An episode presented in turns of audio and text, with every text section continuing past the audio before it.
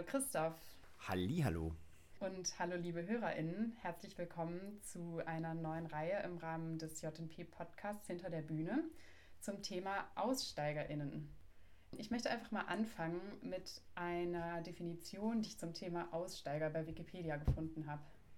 Zu einem äußeren Ausstieg zählt, dass Aussteiger aufgeben, was ihnen im Leben vor dem Ausstieg wichtig erschien und ihr Leben regulierte. Grundsätzlich geht dem Ausstieg ein mangelndes Wohlbefinden voraus, welches sich meist auf die Gruppe oder das System seiner vorherigen Lebensweise bezieht.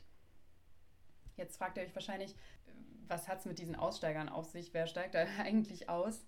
Da denkt man irgendwie auch bei dem Begriff erstmal an, ich weiß nicht, nicht Sekten oder Nazis oder den Atomausstieg. Es geht hier bei uns aber um das Thema Aufhören mit dem Musikstudium oder dem Musikerberuf, also um ja, den Plan B, von dem man immer mal hört, und auch das Thema Studienabbruch und Zweigleisigkeit. Wir wollen hier in unserer Reihe über Probleme sprechen, über die sonst oft nicht so geredet wird und uns auch fragen, warum darüber eigentlich so oft nicht gesprochen wird. Und das Ganze auch an unseren eigenen Erfahrungen. Ja, vielleicht können wir einfach uns mal beide kurz vorstellen. Christoph, magst du anfangen? Ja, gerne. Ähm, ich bin Christoph, ich bin 41 Jahre alt und äh, bin Dirigent und Mediziner und habe in ähm, meinem Musikstudium ähm, Phasen gehabt, wo ich überhaupt nicht wusste, wo mein Weg mich hinführt und habe dann auch den Weg des Ausstiegs gesucht und habe Medizin studiert und bin aber sozusagen ein Aus- und Einsteiger und mache jetzt ähm, beides. Ähm, aber ähm, mich hat das Thema total gereizt, weil es mich wirklich jahrelang sehr beschäftigt hat und auch ein sehr emotionales Thema ist und ein Thema ist, was, finde ich, immer noch tabu behaftet ist. Genau, und ich bin Elisabeth. Ich bin Oboistin, 25 und ähm, bin im Vorstand bei der JP seit einem halben Jahr und genau, habe auch schon viele Projekte selbst als Musikerin mitgemacht, auch schon mal mit Christoph zusammen musiziert bei unserem äh, Petruschka oder Etruschka-Projekt. Ähm, ich glaube, 2019 war das. Und ich habe meinen Bachelor in Oboe gemacht in Leipzig und in Mainz und habe letztes Jahr meinen Bachelorabschluss gemacht und mich dann aber entschieden, keinen Master zu machen, beziehungsweise keine Masteraufnahmeprüfung und äh, studiere jetzt seit Oktober in Freiburg an der Uni. Ähm, Francomedia nennt sich der Studiengang, ist eine Kombination aus französischer Sprach- und Literaturwissenschaft und Medienwissenschaften. Und ähm, genau, ja, von daher ist das Thema für mich gerade sozusagen sehr aktuell immer noch, beziehungsweise hat mich auch ähm, gegen Ende meines Musikstudiums besonders doll beschäftigt und ähm, jetzt gucke ich natürlich aus einer bisschen anderen Perspektive darauf. Ähm, aber nach wie vor ist es eben für mich auch irgendwie persönlich sehr relevant und äh, ich hatte das Gefühl, das ist in dem Netzwerk der JNP irgendwie sehr gut aufgehoben und da gibt es einfach viele, mit denen man sich da super spannend drüber austauschen kann und ich sehe das genauso wie du, Christoph, dass es einfach ähm, ja nach wie vor sehr tabu behaftet ist. Und genau, darum soll es ja auch hier bei uns im Podcast gehen warum ist das Thema eigentlich für uns als JP relevant?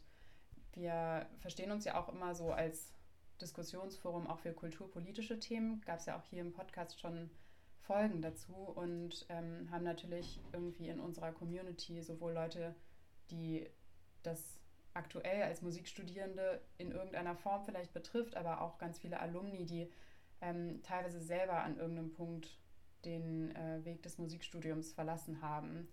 Und wir möchten einfach den Austausch darüber ein bisschen anregen und dieses Thema besprechen und ähm, auch die Aufmerksamkeit dafür schaffen. Und was uns, glaube ich, auch ein ganz großes Anliegen ist, ist einfach zu zeigen, wie unterschiedlich die Wege nach einem Musikstudium auch verlaufen können, weil es da immer nur so diesen einen Weg mit fester Stelle im Orchester zu geben scheint. Aber genau, da gibt es eben auch rechts und links einfach noch super viel, was wir auch in, unter unseren Alumni immer wieder sehen, wie unterschiedlich da die Wege verlaufen können. Und ähm, dafür sollte es hier auch ein Forum sein. Wir hatten ja schon ein paar Vorgespräche in verschiedenen Runden zu dem Thema. Ähm, magst du mal erzählen, wie du das so wahrgenommen hast?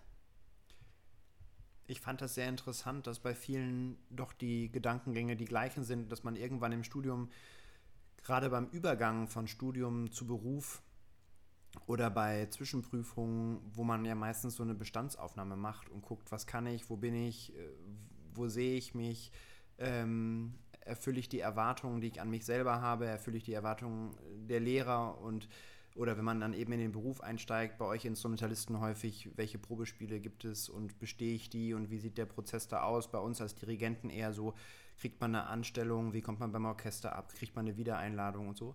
Ähm, dass diese Fragen ähm, plötzlich ähm, sehr dominant sein können und sozusagen das Musiklagern machen auch überlagern. Ja? Und ähm, ich glaube, viele der Musikstudenten und Studentinnen werden dann irgendwann damit konfrontiert, dass sie diese Bestandsaufnahme machen müssen und dann feststellen, das ist nicht der richtige Weg. Oder es ist zumindest nicht jetzt der richtige Weg. Oder die Ziele, die ich mir gesteckt habe, sind nicht die richtigen. Oder so wie der Markt funktioniert, funktioniere ich nicht und ich brauche eine Alternative. Und ähm, als es mir im Studium so ging und hat mich das sehr in eine tiefe Krise gestürzt und ich hätte mir halt damals gewünscht, dass es Leute gegeben hätte in meinem Umfeld und auch an der Hochschule, ähm, die mir hätten sagen können, du bist nicht alleine und das kommt vor und ähm, wir können dir verschiedene Wege aufzeigen. Wege innerhalb der Musik, die dir eine Alternative bieten zu den Perspektiven, die du glaubst zu haben. Ähm, oder wir bestärken dich in deinem Weg oder wir bestärken dich eben auch einen anderen Weg zu gehen. Denn einen anderen Weg zu gehen bedeutet nicht versagt zu haben oder irgendwie ähm, gescheitert zu sein, sondern es birgt eben halt auch eine Chance. Und darüber offen zu sprechen, ähm, das hat mir, hat mir total gefehlt. Und ähm, bei den Kollegen und Kolleginnen, die diese Zweifel nicht haben, ähm, die da ihren Weg gehen und sich irgendwie fokussiert auf das nächste Probespiel, auf den nächsten Wettbewerb vorbereiten, ähm, da will man, den will man auch nicht immer in den Ohren hängen, weil man ja auch merkt, was die für einen Fokus haben und dass sie auch überhaupt kein Verständnis haben für die Situation, in der man sich selber befindet. Und ich glaube, das hat eben strukturelle Probleme im Musikbusiness, hat aber auch ähm, Probleme in der Ausbildung und es hat ein bisschen auch Probleme ähm, in unserem Mindset. Also was definiert sozusagen einen ähm, ehrenwerten, wertvollen klassischen Musiker. Und äh, darüber zu reden, über diese verschiedenen Aspekte dieses Themas, das hat mich äh, total gereizt und ich fand in den Vorgesprächen schon ganz interessant zu sehen, ähm, wie viel Menschen das tatsächlich auch umtreibt. Ja, Genau, vielleicht kann man kurz dazu sagen, wir haben ähm, in einer kleineren Gruppe von Leuten, die aus verschiedenen Gründen selbst von diesem ganzen Aussteigerthema betroffen sind, über Zoom, äh, ich glaube, drei ähm, Gesprächsrunden gemacht, wo wir einfach so ein bisschen gucken wollten, äh, was gibt es da für einen Bedarf, was kommt von denen auch für einen Input ähm, und so ein bisschen über das Thema sprechen, bevor wir damit, ich sag mal, ein bisschen an die Öffentlichkeit gehen oder äh, jetzt eben dieser Podcast auch daraus entstanden ist. Und ähm, bei diesen Gesprächen haben wir, und da hat Christoph eigentlich gerade schon ja total ähm, mit dem Thema auch losgelegt sozusagen, ähm, haben wir gemerkt, dass man dieses, diesen ganzen Themenkomplex auch in verschiedene Unterthemen irgendwie aufsplitten kann und dass der auch super viele Anknüpfungspunkte für ganz verschiedene Bereiche bietet. Und haben da so ein bisschen drei größere Themenbereiche festgestellt, äh, mit denen wir uns jetzt auch hier im Podcast beschäftigen wollen. Und das ist zum einen dieses ganze große Thema Ausbildung. Ähm, das hattest du ja gerade auch schon erwähnt, ähm, was für einen großen Stellenwert das da drin hat. Dann kommt natürlich auch die, die ganze, ich sag mal, psychisch-mentale Komponente dazu, weil es eben mit Zweifeln, mit Scheitern, auch mit einer Trauer verbunden sein kann, vielleicht auch mit einer Erleichterung oder einer Befreiung. Das ist sicher auch sehr, sehr unterschiedlich. Und ähm, der dritte äh, Themenblock, den wir so ein bisschen rausgefunden haben, sind eigentlich das äh, große Thema Fähigkeiten, Skills, vielleicht auch Soft Skills. Ähm, was, was kann ich eigentlich, was kann ich vielleicht auch außerhalb meines Instruments? Was habe ich im Musikstudium eigentlich wirklich gelernt? Und genau an den drei ähm, Blöcken wollen wir irgendwie uns so ein bisschen äh, ja, darüber wollen wir uns unterhalten und haben auch für die nächsten Podcast-Folgen zu diesem Thema geplant, dass wir dazu ein paar Gäste einladen, die wir interviewen wollen, die ExpertInnen in irgendeiner Form sind für einen dieser Bereiche und ähm, so, dass wir das da auch dann nochmal vertiefen werden, auf jeden Fall.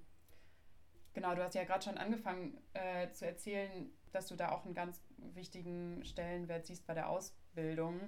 Wann war das eigentlich bei dir, dass du, dass du dieses, diesen Punkt hattest, wo du so krass gezweifelt hast an deinem Studium, war das auch an so einem Wendepunkt in der Ausbildung, also wo du einen Abschluss gemacht hast, oder war das eigentlich eher so mittendrin?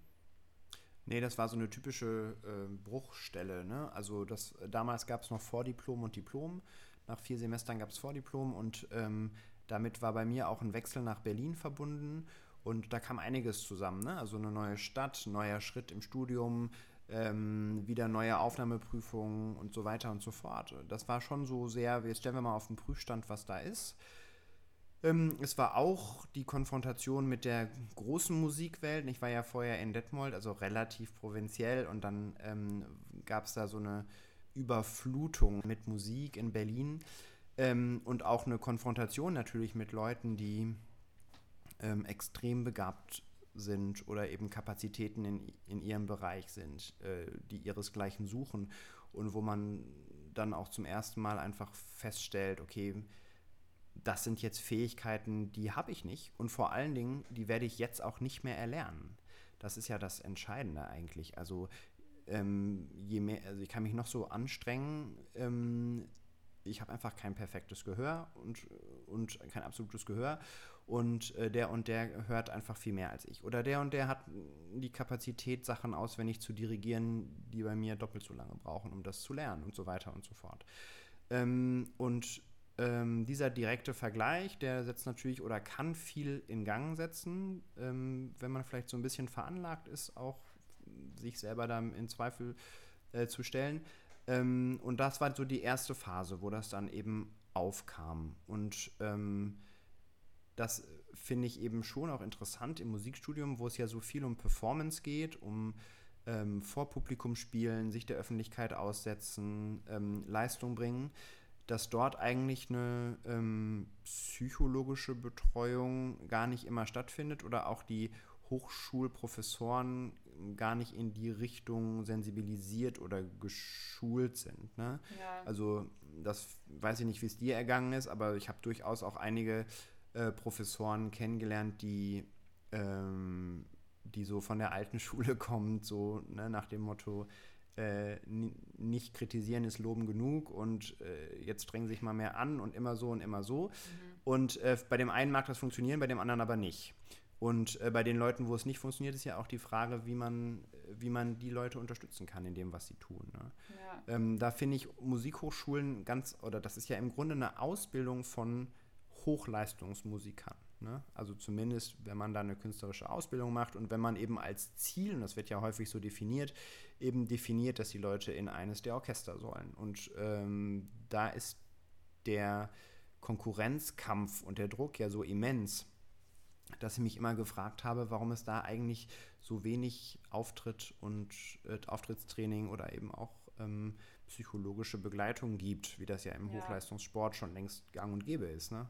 Da hatten wir auch in, äh, in unseren Gesprächen davor diesen Gedanken äh, Trainerstab den, wie du ja eben auch gesagt hast, im Leistungssport, das ist total normal, dass man eben von einem Team betreut wird, von einem Team an Trainerinnen oder Trainern und nicht von einer einzelnen Person. Und ich habe in der Musikhochschule schon das Gefühl, dass eben so diese Abhängigkeit von ähm, HauptfachprofessorInnen einfach sehr, sehr groß ist, immer noch. Und gleichzeitig habe ich schon das Gefühl, dass ähm, auf, in diesem Bereich mentales Training, Auftrittscoaching schon was passiert. Also ich habe das auf jeden Fall in meiner Studienzeit auch so erlebt, dass da schon Angebote geschaffen werden und die Bewusstsein dafür, das Bewusstsein dafür auf jeden Fall wächst. Mhm. Meiner Meinung nach auch auf jeden Fall immer noch viel zu wenig. Aber da ist auf jeden Fall ähm, schon ja eine Sensibilität dafür da. Aber ich glaube, viel davon ist auch nicht nur das Angebot von der Hochschule, sondern auch so eine Mentalität, die irgendwie vorgelebt wird, dass es oft doch immer noch als Schwäche auch gilt, wenn man, wenn man vielleicht über, weiß nicht, Nervosität, Ängste, Zweifel auch redet zum Beispiel. Ähm, auch im Hauptfachunterricht zum Beispiel das klar thematisiert, ähm, ist in man, also mit, es gibt ganz viele ganz tolle offene äh, Professoren, die da bestimmt auch sehr unterstützend sind, aber eben nicht immer. Und ähm, genau das, was du ja auch schon angesprochen hattest, dass eben ProfessorInnen ja in dem Sinne keine pädagogische Ausbildung haben, ist da sicherlich auch ein, ja, ein, ganz, äh, ein ganz wichtiger Aspekt, weil eigentlich finde ich irgendwie eine junge Person auf ihrem künstlerischen Weg zu begleiten, ist irgendwie eine ultra verantwortungsvolle Aufgabe und auch eine, die super viel pädagogische Sensibilität erfordert. Ja, zumal im Studium, man muss ja sagen, im, im Gegensatz zu anderen Tuning-Gängen, wo man jetzt sagen könnte, hier ist Semester 1, sie fangen an, sich mit Jura zu beschäftigen und haben im Grunde eben eine Hochschulreife, aber keine juristische Vorbildung. Ja? Äh, wir fangen jetzt bei Null an und ich begleite sie jetzt hier und bilde sie aus und am Ende sind sie ein Volljurist. So.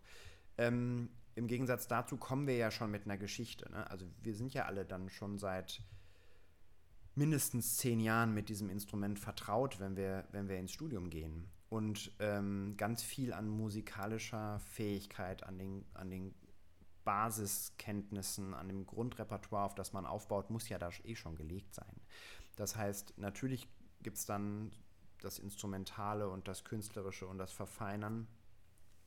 Ähm, aber das fällt natürlich immer auf einen fruchtbaren Boden, der schon gelegt ist. Und ein, das, der entscheidende Moment, finde ich, aber ist eben, ähm, dass anders als zum Zeitpunkt, wenn man 13, 14, 15, 16 ist, ähm, jetzt eben irgendwann dieser Schritt ins Berufsleben erfolgen muss. Und da gehören eben Fähigkeiten dazu, die primär mit dem Musikmachen vielleicht gar nichts zu tun haben. Mhm. Ähm, nämlich dem Druck beim Probespiel standzuhalten. Oder ähm, wenn man ähm, vielleicht unter Lampenfieber leidet, jetzt die ersten großen Konzerte zu bestreiten. Äh, oder sich als Dirigent nicht mehr vor vier vierhändig spielende Kommilitonen zu setzen, die da am Klavier sitzen, sondern vor 60 Menschen im Orchester. Das fällt dem einen leicht, dem anderen aber nicht. Und ähm, das hat mich immer ein bisschen verwundert, dass ähm, das in der Hinsicht im Studium eigentlich, wo der, wo der richtige Moment dafür wäre, ähm, da so wenig Augenmerk drauf ähm, gelegt wird. Zum Beispiel würde mich wirklich interessieren, ob es zum Beispiel irgendeine Hochschule gibt, die Dirigenten psychologisch beurteilt in der Probe. Ja, es geht immer sozusagen um das Musikalische, um das Schlagtechnische und so weiter. Aber die ganze, die ganze Geschichte mit, wie spreche ich ein Orchester an, wie motiviere ich die, wie komme ich eigentlich rüber, weil es meine Körpersprache, empfinden mich die Musiker so, also nehmen die das so wahr, wie ich meine, etwas auszusenden und so. Ähm, da, das ist irgendwie, kommt wenig vor. Also, und das ist doch gerade so im Dirigieren zum Beispiel, ist ja doch irgendwie auch ein sehr psychologischer Beruf und ähm, wo viel über Lebenserfahrung und, und Menschenkenntnis eben auch funktioniert. Und das sind eben, das ist ein Wissen, was man mit, mit 24 oder 23 nicht zwangsläufig mitbringt. Es gibt immer die Naturbegabung, ne? aber ähm, die Frage ist ja, ob ein Studium muss ja für alle funktionieren. Ne? Ja, weil du eben von, von Druck auch gesprochen hast und irgendwie den, den psych psychischen Herausforderungen, die, ähm, die dieses Studium, egal ob das jetzt Dirigat ist oder ein Instrument, mit sich bringt. Ähm, was da, glaube ich, auf jeden Fall ein ganz zentraler Punkt ist, ist, dass die Definition von Erfolg einfach wahnsinnig eng ist. Also Erfolg ist, hat man irgendwie dann, wenn man ein Probespiel gewinnt, wenn man einen Wettbewerb gewinnt ähm, das Ziel für die meisten ist ganz eindeutig ähm, eine feste Stelle im Orchester und dass das irgendwie auf keinen Fall für alle funktioniert, beziehungsweise für den Großteil der Leute nicht funktioniert, ähm, ist ziemlich eindeutig auch messbar, einfach in Zahlen. Und genau, ich glaube, das ist eben auch was, wo man irgendwie ansetzen muss und worüber man reden muss und irgendwie Diskussionen anstoßen muss. Ja, natürlich, der Sinn einer künstlerischen Ausbildung ist seine Fähigkeiten auf dem Instrument irgendwie zu perfektionieren und die beste Musikerin oder der beste Musiker zu werden, der man werden kann. Aber der, das besteht eben aus sehr viel mehr als nur dieses Instrument zu perfektionieren oder seine Schlagtechnik zu perfektionieren oder sein Gehör, sondern da gehört irgendwie links und rechts auch noch ganz schön viel anderes dazu. Und ähm, ich habe das Gefühl, dass wenn man dem irgendwie einen größeren Stellenwert geben würde, dann könnte man auch ganz viel Druck, der immer auf diesem Hauptfach, also das ist ja dann das Instrument oder eben das Dirigat, ähm, liegt, könnte man diesen Druck auch wieder wegnehmen und den Leuten vielleicht auch ein Stück Freiheit irgendwie mitgeben.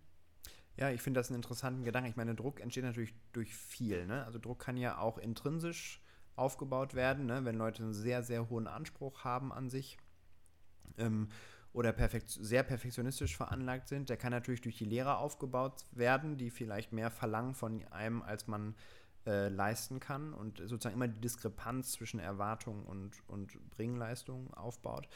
Aber ähm, den Punkt, den du angesprochen hast, den finde ich eigentlich fast am interessantesten, weil ähm, dieser Druck, der sich aufbaut, einem gewissen Ideal genügen zu müssen, was vielleicht gar nicht der eigentlichen Persönlichkeit entspricht. Also dieses Gefühl von, ich muss jetzt ein Probespiel machen, das wird von mir erwartet, weil auch die eigentlich die einzige Option, die mir aufgezeigt wird, ist ein Job im Orchester. Aber will ich das eigentlich? Ne? Will ich ja, dann voll. in diesem Orchester 40 Jahre sein? Und ähm, ist das überhaupt eine Institution, mit der ich klarkomme, wo die zwar irgendwie wunderschön sein kann ähm, und auch im Grunde ja auch arbeitszeittechnisch relativ flexibel ist in Deutschland, auch wenn man natürlich immer abends arbeitet, aber die Dienstbelastung ist jetzt im Vergleich zu anderen Jobs, wo man irgendwie zwölf Stunden am Tag örtlich und zeitlich gebunden ist, ähm, doch so, dass man, dass man da auch Freiheiten hat. Dennoch ist es ein Beruf, der, ist mein Gefühl, in letzter Zeit unter den Studierenden Attraktivität verloren hat. Weil dieses extrem fremdbestimmte äh, und in, in den alten Strukturen, wo wenig Mitbestimmung herrscht, ähm, ist es irgendwie, hat es an Attraktivität verloren. Gleichzeitig sind die Hochschulen aber immer noch sehr darauf ausgerichtet. Ja. Ähm, und das ist eben was, wo ich denke, da wird da wird eben so eine Diskrepanz aufgebaut zwischen, was erwartet die Hochschule, woran misst sie Erfolg und was ist eigentlich das, was mich glücklich macht. Gäbe es nicht eine andere äh, Option für mich, gäbe es nicht ein anderes Ensemble für mich, gäbe es nicht andere äh, Wege für mich, Musik zu machen auf sehr hohem Niveau, ähm, die eben außerhalb des, des staatlich subventionierten oder städtisch subventionierten Orchesters liegen. Ja, und kann ich vielleicht auch woanders meine, meine Fähigkeiten und auch meine Persönlichkeit vielleicht viel besser einbringen und irgendwie viel, viel mehr auch bewirken. Ja, das fand ich, das finde ich ja auch so toll an der JNP, ne? Also ich fand eben immer, die JNP ist so ein Ort, wo, äh, wo sehr offen und sehr ähm, unkonventionell eben über sowas auch gesprochen werden kann.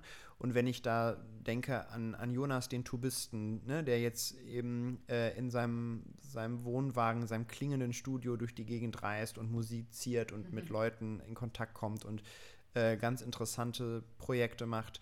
Oder wenn ich denke an andere Kolleginnen wie Nora, ne, die wir als Tubistin kennengelernt haben und die dann irgendwie festgestellt hat, dass ähm, äh, Orchesterleitung also im Sinne von Organisation und Projekte anstoßen und Ideengeber sein und Umsetzung und so weiter, äh, vielleicht viel mehr ihrem Naturell entsprechen. Und dass es aber natürlich eigentlich genau Gold wert ist, wenn diese Leute aus der Musik kommen, die das nachher machen. Ne?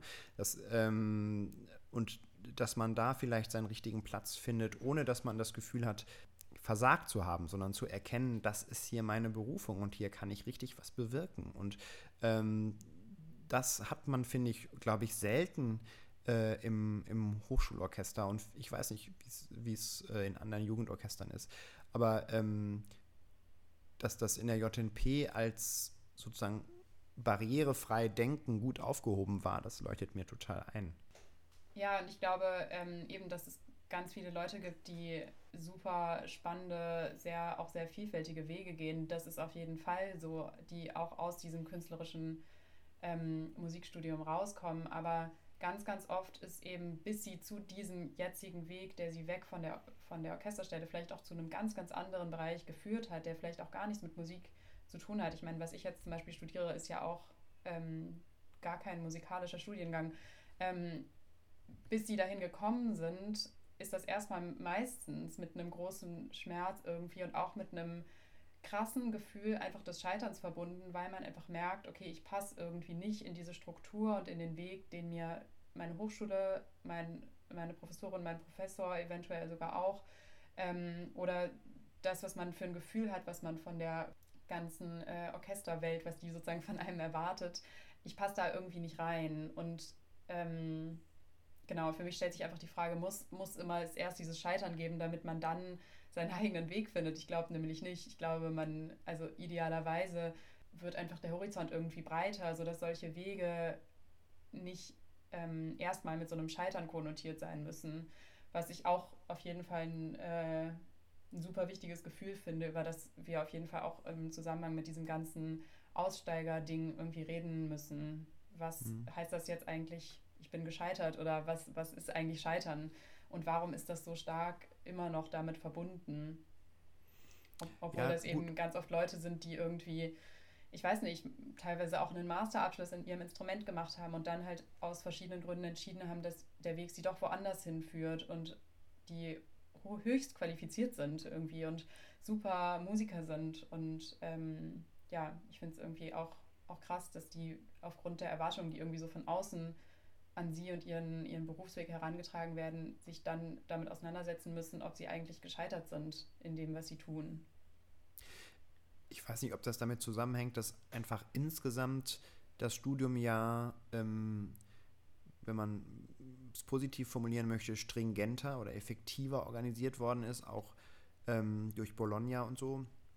Ob es nicht früher im Studium eh eher ein, ein geschützter Raum war, also jetzt vor 30, 40 Jahren, wo Leute eben auch was ausprobieren konnten und wo man zwei, drei Semester, vier Semester, sechs Semester irgendwas studierte, um dann festzustellen, das ist es nicht und das dann einfach als Studium Generale quasi aufs Habenkonto genommen hat, bevor man dann das gemacht hat, was man wollte, während man jetzt nach der 12.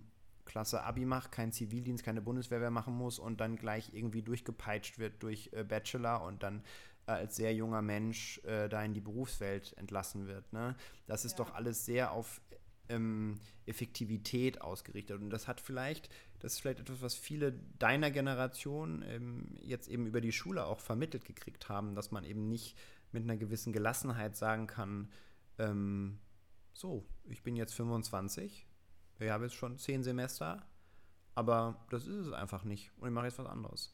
Ja. Ähm, setzt natürlich immer voraus, das darf man ja nicht vergessen, ähm, dass man so privilegiert ist, dass man sich das natürlich auch finanziell leisten kann. Ne? Das ist Auf natürlich, das ist jetzt ein Aspekt, den wir jetzt hier nicht behandeln oder behandelt haben bis jetzt. Ähm, das ist sicher etwas, was auch großen Druck aufbauen kann, ne? wenn man vielleicht Eltern hat, die einem das Studium nicht bezahlen können, wenn man selber äh, keine Kohle hat und gucken muss, wo man bleibt. Ähm, dass man dann sagt, so, puh, jetzt mit 24 nochmal ein neues Studium ja. beginnen, das wird, äh, das wird richtig schwierig. Aber ich erinnere Klar. mich, dass du auch in einem Vorgespräch mal erzählt hattest, dass das für dich schon auch ein Thema war, als du dann gesagt hast, du fängst jetzt Medizin an, dass du am Anfang, glaube ich, auch dachtest, oh Gott, ich bin doch schon irgendwie viel zu alt oder so. Habe ich das richtig in Erinnerung? Ja, das war auch so. Also ähm, ich habe dann das erste Semester gemacht, als ich 25 war. Ähm, hatte mich ein paar Jahre vorher schon, also zwei Jahre vorher schon eingeschrieben. Ähm, aber das ist eben so der, wenn du so möchtest, so die Trauerarbeit. Habe es zwei Jahre nicht geschafft, dahin zu gehen, weil ich mich da auch einfach nicht äh, loslösen konnte von der Musik zu, zu dem Zeitpunkt.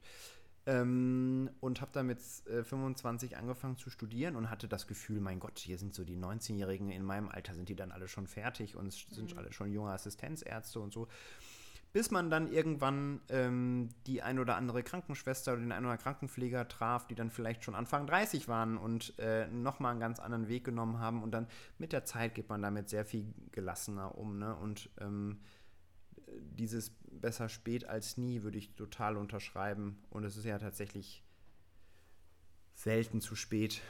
Also wenn ja. es ist jetzt eine Plattitüde, ne? Aber es ist halt tatsächlich so. Es ist eigentlich nie zu spät, irgendwie da was Neues anzufangen. Ja.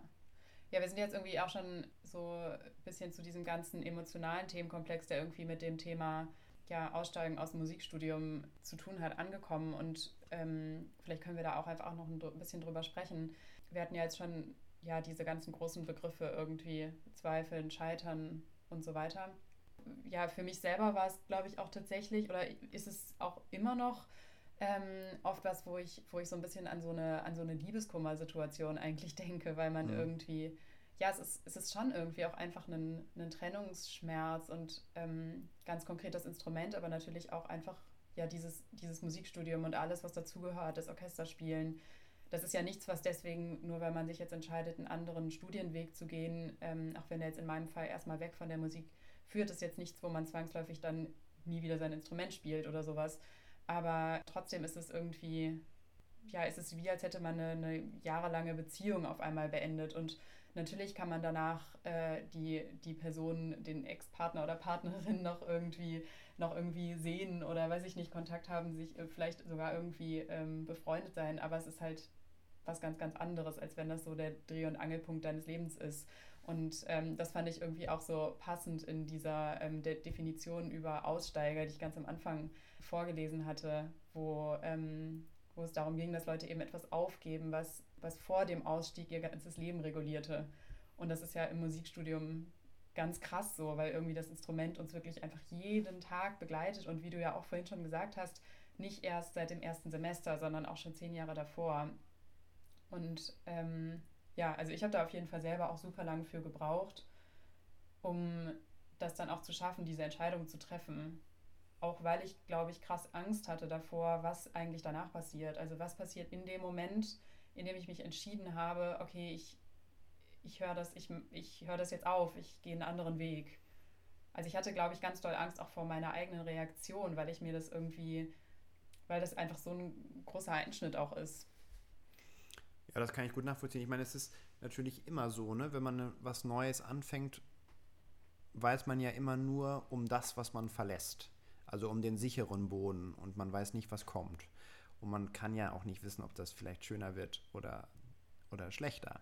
Aber ähm, natürlich hat man immer dieses, dieses Loslassen, ist, glaube ich, fällt man vielen Leuten schwer.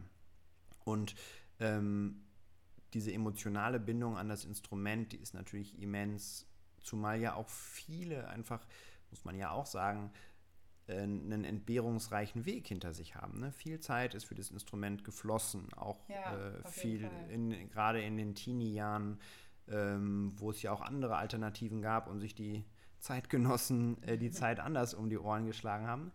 Ähm, das stimmt. Ähm, und ich kann auch verstehen, dass dieser, ich finde den Vergleich mit der gescheiterten Beziehung und dem Trennen irgendwie gut. Ähm, ich habe aber heute nochmal einen anderen Gedanken gehabt heute, weil ich dachte, irgendwie ist eigentlich ein komisches Timing, dass wir über dieses Thema jetzt reden ähm, während Corona. Äh, also zu so einer Zeit, wo ähm, ganz viel in den Medien kam, oder in einem, ich zum Beispiel las, dass in England jeder dritte Freischaffende die Musik an den Nagel hängen wird. Ne? Und ähm, das finde ich ist, ist irgendwie interessant, dass wir das jetzt besprechen, weil das ist eigentlich etwas, was dieser Podcast natürlich genau nicht soll. Ne? Es soll ja niemanden ermutigen oder sagen, ähm, das wechselt den Beruf ne? aus jetzt irgendwie Gründen der Sicherheit oder Corona hat uns gelehrt, ähm, dass andere Berufe sicher sind oder so. Ne? Genau das ist es ja nicht. Und mich hat Corona was ganz anderes gelehrt. Und zwar ähm, in der Zeit, in der ich jetzt sehr wenig dirigiert habe und wenig Musik gemacht habe und im Krankenhaus gearbeitet habe, ähm, dass ich vor allen Dingen gemerkt habe, dass, dass man die Musik ja nie verliert. Und ich finde, das ist was unheimlich Tröstliches. Also auch wenn mhm. du jetzt was anderes studierst, du wirst ja die Musik, die du gespielt hast, selber auf der Bühne erlebt hast oder eben seit Kindestagen konsumierst oder eben ganz anders hörst, als das Laien tun, ähm, das, die wirst du nie verlieren und die wird immer da sein. Und die, diese Musik wird auch immer für dich da sein, wenn du sie brauchst, ja. Also, mhm. Wenn du Trost brauchst oder wenn du in ein Loch fällst oder wenn, wenn du vielleicht auch einfach mal Entspannung brauchst. Oder ähm, wenn der Alltag in anderen Berufen eben irgendwie uniform ist oder mal langweilig oder frustrierend und man irgendwie merkt, okay, in anderen Berufen ist auch nicht jeden Tag eitel Sonnenschein. Ja. Und dann gibt es dieses unendliche Reich an Partituren, an Noten äh, und die Stücke, die man meint zu kennen und die man wieder öffnet und dann merkt, Herrgott, ich habe wieder was Schönes entdeckt und wieder ein Detail mehr und ähm, dieser, dieser unermessliche Reichtum, den die Musik bietet, das, das darf man halt nicht vergessen, wenn man das Thema Aussteiger behandelt. Dieser Reichtum ist nicht weg. Ja. Und das unterscheidet, finde ich, ähm, dieses Musikaussteigen eben von einer Beziehung, wo man vielleicht häufig gar keinen Kontakt mehr hat zu der Person. Ja, ja ähm, du hattest ja auch mal gesagt, ähm, das Musikstudium haben wir auf der Habenseite. Absolut. Äh, das fand ich auch eine total schöne Formulierung, weil man, glaube ich, gerade, also du guckst da sicherlich auch aus einer anderen Perspektive drauf, weil es einfach auch irgendwie bei dir viel mehr zeitlicher Abstand ist und weil du ja eben, wie du vorhin auch ganz am Anfang der ähm, unseres Gesprächs gesagt hast, du bist auch ein Einsteiger, weil du bist irgendwie auch quasi wieder dahin zurückgekommen. Und ähm, Genau, aber das fand ich irgendwie für mich, weil man ja in dem akuten Moment doch sehr das Gefühl hat, man verliert das jetzt alles für immer und man fällt irgendwie aus dieser ganzen, aus dieser ganzen Musikblase, die einem ja auch mhm. unabhängig von der reinen Musik, sondern auch von den Leuten her und von den irgendwie ja, weiß nicht, von den ganzen Umgangsformen her und so total vertraut ist und einfach auch ein Zuhause geworden ist. Man hat ja das Gefühl, man verliert es auch alles auf einen Schlag. Und dass das eben nicht so ist, ähm, ist auch super schön irgendwie ähm, festzustellen. Ja, und ich glaube, es hat sogar einen riesen Vorteil, wenn man nämlich derjenige, der Ausführender ist oder Performer ist, ist man ja auch irgendwie so ähm, verformt in seiner Wahrnehmung, dass man, wenn man in das Konzert geht, ja auch eigentlich permanent auf der Metaebene damit beschäftigt ist, zu gucken, wie spielen die. Ne? Ja. Man achtet auf jedes Detail, man achtet auf den Übergang. Je besser man das Stück kennt, weiß man, welches nächste Detail kommt, wird das eingelöst, wie wird phrasiert, wie wird gespielt, wie wird geatmet. Äh, vielleicht bei euch Bläsern ähm, äh, oder es kommt irgendwie, es wird intonatorisch schwierig, wie läuft es da oder was für einen Griff nimmt man da oder so. Ihr kennt es ja nochmal ganz anders als, als ich. Ähm, und, und bei den Streichern natürlich auch. Ne? Also äh, man, ist, man ist sozusagen mit seinem häufig, glaube ich, irgendwie auch so eingeengt durch dieses ähm, Performance, diesen Performance-Fokus, den man im Studium hat, dass man vielleicht manchmal auch ein bisschen Abstand wieder braucht, um ins Konzert zu gehen. Gerade bei schlechten Konzerten hatte ich das häufig, dass ich mich irgendwie reingesetzt habe und dachte, hm, geht ja jetzt ja. so mau los und dann aber gesagt habe, komm, jetzt, jetzt lasse ich mich auf das Stück ein und jetzt ja. freue ich mich an so einer Beethoven 4 und ärgere mich nicht darüber, dass die erste B-Oktave nicht stimmt, sondern ich freue mich einfach darüber, wie großartig das orchestriert ist und wie ich freue mich am Stück und so weiter. Und so diese, dieser Abstand, auch dieser emotionale Abstand und vielleicht auch dieser Perspektivenwechsel zu sagen, ich komme gerade aus einem ganz anderen Setting. Ich komme gerade aus ganz viel äh, Antibiotika lernen und ich habe so ein, ich lechze nach Konzert und ich gehe jetzt hier hin und äh, ich will das, ich will irgendwas konsumieren, ähm, was, was, was für mich wichtig ist, für meine Seele und für mein Herz und, äh, und ich bin eigentlich gerade ganz froh, dass ich es nicht selber spielen muss. So, ja. mit sozusagen dieser Perspektivenwechsel, der kann total hilfreich sein, um dann wieder auch zu wertschätzen, was man über all die Jahre gemacht hat und auch kann. Ja, weil man, man ja, ja, doch auch nicht verliert äh, sofort. Also es ist ja nicht so, dass man irgendwie, äh, weiß ich nicht, einen Monat nicht spielt und auf einmal hat man alles verlernt oder ein Jahr nicht spielt und auf einmal hat man alles verlernt. Aber das mit dem Abstand kann ich auch total bestätigen, beziehungsweise ich glaube, ich bin gerade noch in dieser Phase ganz doll, dass ich diesen Abstand irgendwie auch gerade noch brauche und ähm, das eben für mich ja irgendwie auch noch sehr frisch ist. Und ja, also ich muss auch sagen, ich habe jetzt selber sehr lang zum Beispiel auch nicht gespielt und habe mir oder mache das teilweise auch immer noch, beziehungsweise ich versuche es ein bisschen weniger zu machen, aber mir darüber auch Vorwürfe zu machen, dass ich irgendwie das Gefühl habe, dass das nicht okay ist, weil das mich ja ganz lang war das ja auch, muss man ja auch sagen, ein Disziplin-Ding, das dazugehört, dass man halt ähm, jeden Tag spielt, aber dass man auch das Gefühl hat, man muss jeden Tag spielen wollen, sonst bin ich ja sozusagen gar nicht genug involviert in das, was ich da tue, wenn ich sozusagen überhaupt damit klarkomme, dass ich jetzt mal äh, zwei Wochen nicht spiele oder so. Natürlich ist das in der Realität, ist man dann auch voll froh, wenn man mal Instrumentenpause macht, auch im, auch im äh, KA-Studium. Aber ähm, genau, also das ist auch was, was ich auf jeden Fall noch irgendwie lernen muss, dass, dass das auch voll okay ist, dass, dass ich mir diesen Abstand irgendwie auch gerade dazu nehme. Und dass das deswegen nicht heißt, dass ich jetzt irgendwie meine ganze Berechtigung als Musikerin verliere oder so oder meine, meine Daseinsberechtigung in der Musikwelt irgendwie verliere. Und ähm, das ist zum Beispiel auch was, was äh, weil du vorhin diese Corona-Situation angesprochen hast, was da für mich auch total reinspielt. Das ist ja sicher was, was so meine, mein Empfinden von dieser Ausstiegssituation auch total prägt, dass ich das halt entschieden habe im Sommer 2020. Also natürlich war das keine Entscheidung, die ich in dem Moment nur getroffen habe. Das war was, was sich über auch Jahre eigentlich wahrscheinlich aufgebaut hat.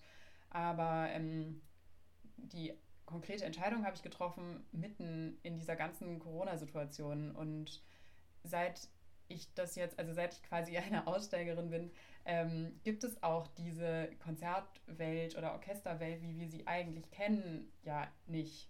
Und das ist natürlich, macht natürlich auch irgendwie einen riesen Unterschied. Und manchmal bin ich dafür fast ein bisschen dankbar, weil es irgendwie diesen Abstand auch ermöglicht. Und ich auch weiß, dass all meine Freundinnen, die Musik studieren, im Orchester sind, weiß ich nicht, dass es denen auf eine Art so ein bisschen so geht wie mir, weil die ihr ganz normales Konzert- und Orchesterleben gerade auch gar nicht führen können aber gleichzeitig frage ich mich natürlich auch voll, also unabhängig jetzt von allen kulturpolitischen Fragen, für mich ganz persönlich, wie das dann wird, wenn das alles wieder ganz normal losgeht und eben äh, dann so zum ersten Mal in so ein in, ja, in ein Konzert auch wieder zu gehen. Ja, ich bin auch gespannt. Also ähm, ich fand interessant, dass, äh, also ich habe ja sehr viele Kollegen und Kolleginnen und FreundInnen in England, die dort freischaffend sind und im Orchester arbeiten. Und dort war natürlich immer schon der gesellschaftliche Druck viel höher mit weniger Subventionen und schlechter bezahlt mhm. und insgesamt natürlich ähm, weniger Subventionsdenken. Ja? Ähm, und die, ähm, die waren jetzt natürlich, standen wirklich vor dem Nichts. Und da kam auch von politischer Seite der Hinweis, ähm, ja, sie sind halt auch nicht systemrelevant, suchen sie sich einen Job. Und da gab es sogar eine Werbekampagne, ne? so nach dem ja, Motto, davon habe ich gehört, ja. Äh, XY war Musiker und ist jetzt äh, Busdriver und herzlichen Glückwunsch, dass sie jetzt ihren Beitrag zur Gesellschaft leisten, so ungefähr. ähm, und ähm, das, mir ist es genau andersrum gegangen und mir war eigentlich dieses künstlerische kulturelle Ausbluten, so dieses plötzlich nur noch auf das andere zurückgeworfen sein, nur noch den anderen Beruf oder die andere Berufswelt zu haben. Also in ähm, deinem Fall jetzt den, in meinem Fall jetzt und den genau Krankenhaus und so genau. Ja. Ähm, ähm, und ich arbeite ja nur äh, Teilzeit, aber ähm, dieses, das ist eine faszinierende Welt und es ist schön, aber es ist ähm, das andere fehlte. Und ich merke auch immer mehr, wie es den anderen Menschen um mich herum fehlt, weil hm. alles lechzt danach, ja. Und ähm, ich finde Corona in der Hinsicht eigentlich total ermutigend, weil ich aus meinem Umfeld eigentlich von allen Menschen gespiegelt kriege, wie sehr sie das vermissen und wie sehr Musik eben ähm, Quell für Freude und Lebensqualität äh, und, geistige, und eben geistige Nahrung ist. Ähm, und deswegen finde ich dieses, dieses ähm, Aussteigerthema jetzt in der Richtung interessant als jemand, der momentan oder wie ganz viele unfreiwillig Aussteiger ist. Momentan ja, bin stimmt. ich ja sozusagen ein unfreiwilliger Aussteiger. Ähm, jetzt eben zu merken, was ich an der Musik wirklich, wirklich habe. Und das geht, glaube ich, jedem. Und wenn man irgendwann diese Distanz dann auch wieder gefunden hat und, und, und sagen kann, es geht hier nicht darum, wie etwas dargestellt oder performt wird, sondern es geht darum, was diese Musik mir gibt und was sozusagen der Content ist, ja, also ja. unabhängig von unabhängig von dem, wie es ausgeführt wird, dass das wieder in den Fokus rückt. Das, ähm, ja. das halte ich für total gesund. Und das ist etwas auch zurück Thema Studium, was finde ich da ähm, häufig zu kurz kommt, wo es mehr so darum geht, dass es hat, dass es hat irgendwie im Tempo zu sein und das muss sauber sein und ähm, wenn sie da Probespiel machen, dann dürfen sie da nicht so ein Rubato machen, sondern das muss, das muss einfach laufen. Und sie haben ja nur eine Möglichkeit und so. Und ähm, wo, wo mir manchmal wirklich die inhaltliche, musikalische Arbeit äh, irgendwie viel zu kurz kommt. So dieses, ja, ihr Takt, sie schlagen ihren Takt nicht sauber und ihre zwei muss weiter draußen sein, sonst kann man irgendwie als dritte Posaune hinten nicht erkennen, wo sie gerade sind ja, das ist halt so ein Denken, was finde ich schwierig ist, ne? Weil dann steht halt ja. halt die Person vorne, die, die ein überzeugender Musiker ist und dann versteht der dritte Posaunist natürlich sofort intuitiv, was gemeint ist. Ne? Aber da ist häufig, glaube ich, der, der, der Schwerpunkt oder der Fokus auch im Studium einfach der falsche. Ja, und ich finde es auch, äh, man, also das habe ich bei mir auch ganz doll gemerkt, dass wenn man da so jahrelang irgendwie diese Denkweise auch lernt, die du gerade beschrieben hast, ist es auch super schwierig, da sozusagen wieder rauszukommen. Also jetzt auch ganz konkret auf diese Ausstiegssituation ist es, glaube ich, auch für ganz viele, die selber irgendwann mal eben äh, ja, aus dem Musikstudium, mit dem Musikstudium aufgehört haben, ähm, können das, glaube ich, bestätigen, dass es auch krass schwer ist von diesen, von diesen Ansprüchen, die aber eben ja gar nicht nur rein musikalisch sind, sondern ganz oft einfach auch sehr technisch, ähm, von denen wieder runterzukommen. Und natürlich kann man die, wenn man dann in einem anderen Job vielleicht ist, in einem anderen Studium und einfach weniger dieses, diese reinen Trainingsstunden auf dem Instrument hat, natürlich kann man die nicht mehr so erfüllen, wie man, wie man an sich selbst den Anspruch während des Studiums hatte und der auch an einen gestellt wurde. Und damit auch erstmal wieder irgendwie zurechtzukommen, dass sich die Maßstäbe, die man an sich selber irgendwie anlegt, ähm, plötzlich andere werden und aber auch die, die man an was du eben gesagt hattest, wenn man als Hörer oder Hörerin in ein Konzert geht, dass, da, dass man da auch merkt, dass man vielleicht total verzerrte Maßstäbe hat, weil es einfach jahrelang darum ging, dass du irgendwie irgendwas möglichst nah an die Perfektion bringst. Besonders krass finde ich ist das ja bei den ähm, Orchestermusikstudiengängen, was die, das Probespielrepertoire, also die Stücke, das Konzert oder die Orchesterstellen, die man dann im, ähm, beim Vorspiel für eine Stelle im Orchester äh, spielen muss. Da gibt es eben so einen festgelegten Kanon ja. Und ähm, da ist es ja irgendwie besonders krass, dass es so diese, äh, diese Vorstellung auch gibt, wie das zu sein hat, damit man damit eine Chance hat, damit man damit irgendwie im Orchester ankommt. Das finde ich auch hochproblematisch. Ne? Ich finde, da gibt's, das ist ja auch vielleicht ein Punkt, warum viele Leute auch mit klassischen Konzerten mh, hm, vielleicht auch ähm, nicht so viel anfangen können im Sinne von, ähm, es ist halt sehr schematisiert, also im Ablauf und äh, leider heutzutage vielleicht auch interpretatorisch häufig, mhm. ja, weil eben eine gewisse Vorstellung herrscht, was, was ähm, allgemeingültig jetzt bei diesem Stück erwartet wird. Ne? Und ähm, damit geht natürlich auch einher, dass ähm, viele versuchen, dem gleichen Ideal nachzueifern und alle Angst haben, sozusagen es auch nicht zu erreichen. Und ähm, dieser Mut, was auszuprobieren und auch im Orchester, ne, gerade an Solopositionen zu sagen, so ich heute Abend spiele ich das so und so. Also eher so wie im Jazz, wo man eben da mit offenen Ohren sitzt und auf das reagiert, was der andere improvisiert. Und wo ja auch eine andere, finde ich, ist zumindest mein Eindruck, eine andere Fehlerkultur herrscht. Ja, also dann äh, spielt einer eine, ein bisschen dirty und vielleicht auch gar nicht absichtlich, dann spielen die anderen es halt nach. So. Ja. Äh, und dann wiederholt man es so lange, bis es ins Ohr geht. Ähm, während natürlich bei uns so die Angst vor Fehlern viel mehr ausgeprägt ist, als das ja in anderen Live-Formen, glaube ich, ist. Und auch das finde ich total schade. Und das geht natürlich mit diesem Perfektionsgedanken einher, dass, dass eine Phrase so und so zu klingen hat. Ähm, und ähm, das ist, glaube ich, auch auf Dauer wahnsinnig schwierig und unbefriedigend als Musiker. Ja. Ja, ich glaube, man, man merkt schon, was irgendwie für ein, für ein riesiges Thema das ist und was man da alles besprechen kann. Ähm, wir hatten am Anfang gesagt, dass wir als, als dritten Themenkomplex eben noch dieses Thema Fähigkeiten und, und, und Skills, Soft Skills von MusikerInnen rausgefunden haben, sozusagen, dass das irgendwie auch noch was ist, was super wichtig für uns ist. Vielleicht ähm, können wir das nur ganz kurz noch anschneiden. Das wird sicherlich auch nochmal vertieft in anderen Gesprächen. Ähm, was mir da immer so in den Kopf kam, ist, dass ich ganz oft von, von Leuten gehört habe, gerade so vor dem Studium, die ähm, gesagt haben, ja klar werde ich mein Instrument studieren, weil ich kann ja nichts anderes mhm. ähm, die so, die sich selbst irgendwie fast schon auf diese eine Fähigkeit reduzieren. Und ich glaube, das ist bei Leuten, die dann im Studium mal zweifeln, auch äh, immer eine Herausforderung, dass sie dann das Gefühl haben, ich habe ja seit Jahren nichts gemacht, außer mein Instrument zu spielen. Was soll ich denn, was soll ich denn anderes machen, wenn das jetzt hier nicht klappt? Was ja wiederum diesen Druck, von dem wir auch gesprochen haben, krass erhöht, wenn man das Gefühl hat, das ist eigentlich das Einzige, was ich kann weiß nicht, wie erklärst du dir das? Ich habe das Gefühl, die meisten MusikerInnen, die ich sonst so kennenlerne, auch Leute, die sowas von sich sagen, sind eigentlich super intelligente Menschen und irgendwie, also bei eigentlich allen von denen würde ich sagen, das ist doch vollkommener Quatsch.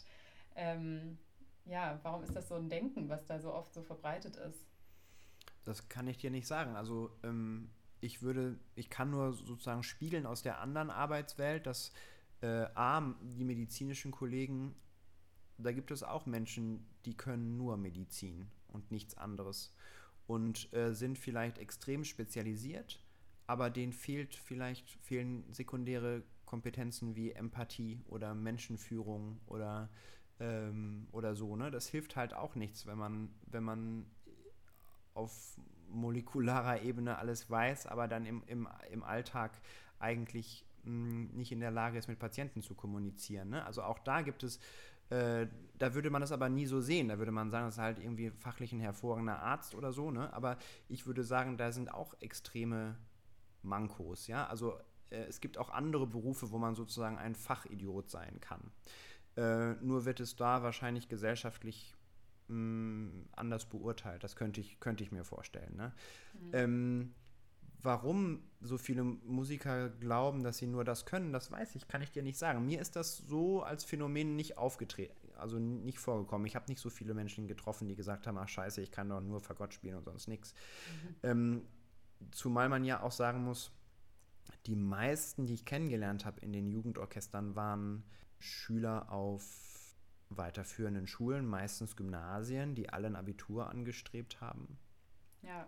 Und auch ähm, bei den Studentenorchestern und, und Hochschulorchestern, mit denen ich gearbeitet habe, war, würde ich sagen, der Großteil hatte eine Hochschulreife. Insofern standen denen fast alle Wege offen. Genau, und die meisten, muss man ja auch sagen, kommen aus sehr, äh, ich sag mal, bildungsbürgerlichem Hintergrund. Ähm, ja, auf jeden Fall. Also das wäre in meiner, aus meiner Sicht das eine völlige Fehleinschätzung natürlich. Ne? Im Gegenteil, man kann etwas was andere Menschen sich in der Form eben gar nicht mehr erarbeiten können. Wenn du eben ja. mit 30 oder 40 ein Instrument erst anfängst, dann wirst du das nie so weit bringen, wie diejenigen, die es halt mit, mit 5, 6, 7, 2, 8, wie auch immer angefangen haben.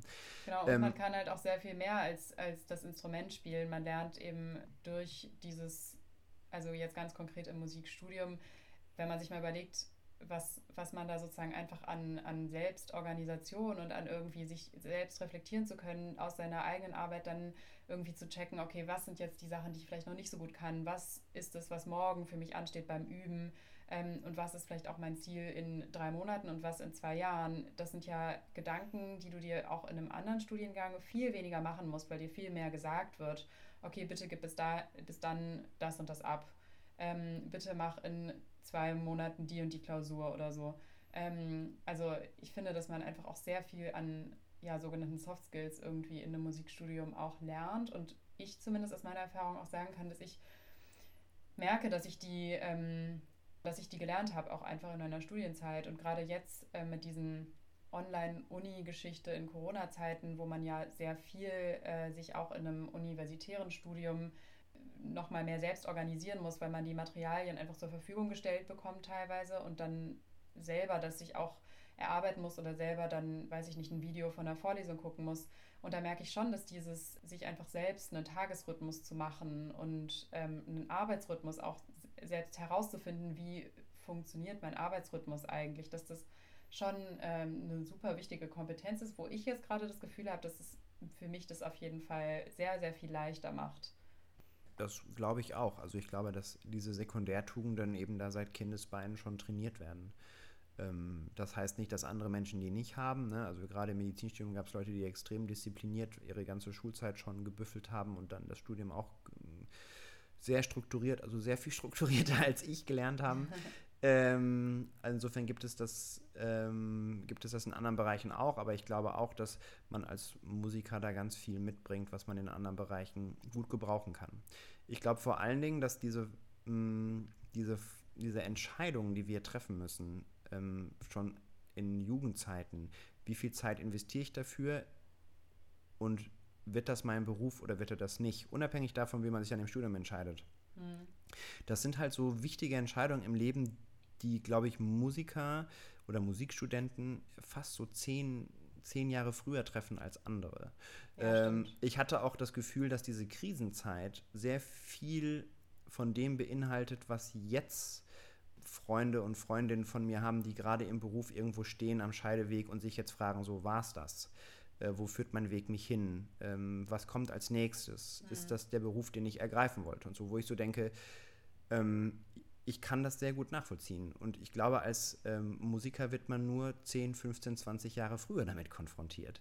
Und das ist vielleicht auch die ganz, ganz große Chance, die in diesem Thema steckt, dass man ähm, Lebensentscheidungen und Krisen meistern, also Lebensentscheidungen fällen und Krisen meistern muss, die andere Menschen auch meistern werden müssen, aber zu einem sehr viel späteren Zeitpunkt. Und das ist vielleicht auch eine große Chance. Ja. Und dass dieses vermeintliche, ich bin jetzt alt und steige mit 24, 25 um, im Grunde eigentlich bedeutet, ich bin den anderen immer noch 15 Jahre voraus. Das finde ich eigentlich ein sehr schönes Schlusswort. Das klingt super optimistisch. Ja, also ich freue mich total über das, über das spannende Gespräch mit dir. Ich könnte mich auch noch eine Stunde weiter unterhalten, aber äh, wir wollen ja auch noch ein paar andere Folgen füllen können. Und außerdem haben wir uns gedacht, dass wir dieses Thema einfach äh, ja, für sehr wichtig halten und es auch noch in anderen Formaten im JP-Netzwerk und auch außerhalb dessen besprechen wollen. Und ich weiß nicht, ob ihr davon schon mitbekommen habt, aber es gibt ein neues Gesprächsformat, was über Zoom äh, läuft. JN Powerhouse nennt sich das. Äh, ich glaube, es gibt, gab inzwischen jetzt drei oder vier Ausgaben davon zu verschiedenen Themen. Und das nächste J Powerhouse widmet sich auch dem Thema Aussteiger. Und äh, da werden Christoph und ich dabei sein, aber auch noch zwei andere Gäste, Anton Borderieu und äh, Tamara Maul, die auch ja so biografisch, ähm, für die das Thema auch biografisch relevant ist und die da bestimmt auch nochmal super spannende Sachen zu erzählen können. Und ähm, das Ganze findet statt am, so jetzt muss ich kurz gucken, dass ich nichts Falsches sage, am 8. Juni um 20 Uhr. Und äh, genau, wir freuen uns natürlich, wenn ein paar von euch Lust haben, dazuzukommen und sind super gespannt, äh, was auch Tamara und Anton noch so dazu zu erzählen haben aus ihren persönlichen Erfahrungen. Und ich freue mich auch auf die äh, nächsten Folgen hier in unserem Podcast. Danke dir, Christoph, für deine Zeit und, äh, und das schöne Gespräch. Und äh, ja, danke. Ich danke dir. Bis zum nächsten Mal. Danke fürs Zuhören. Alles Gute. Danke. Tschüss.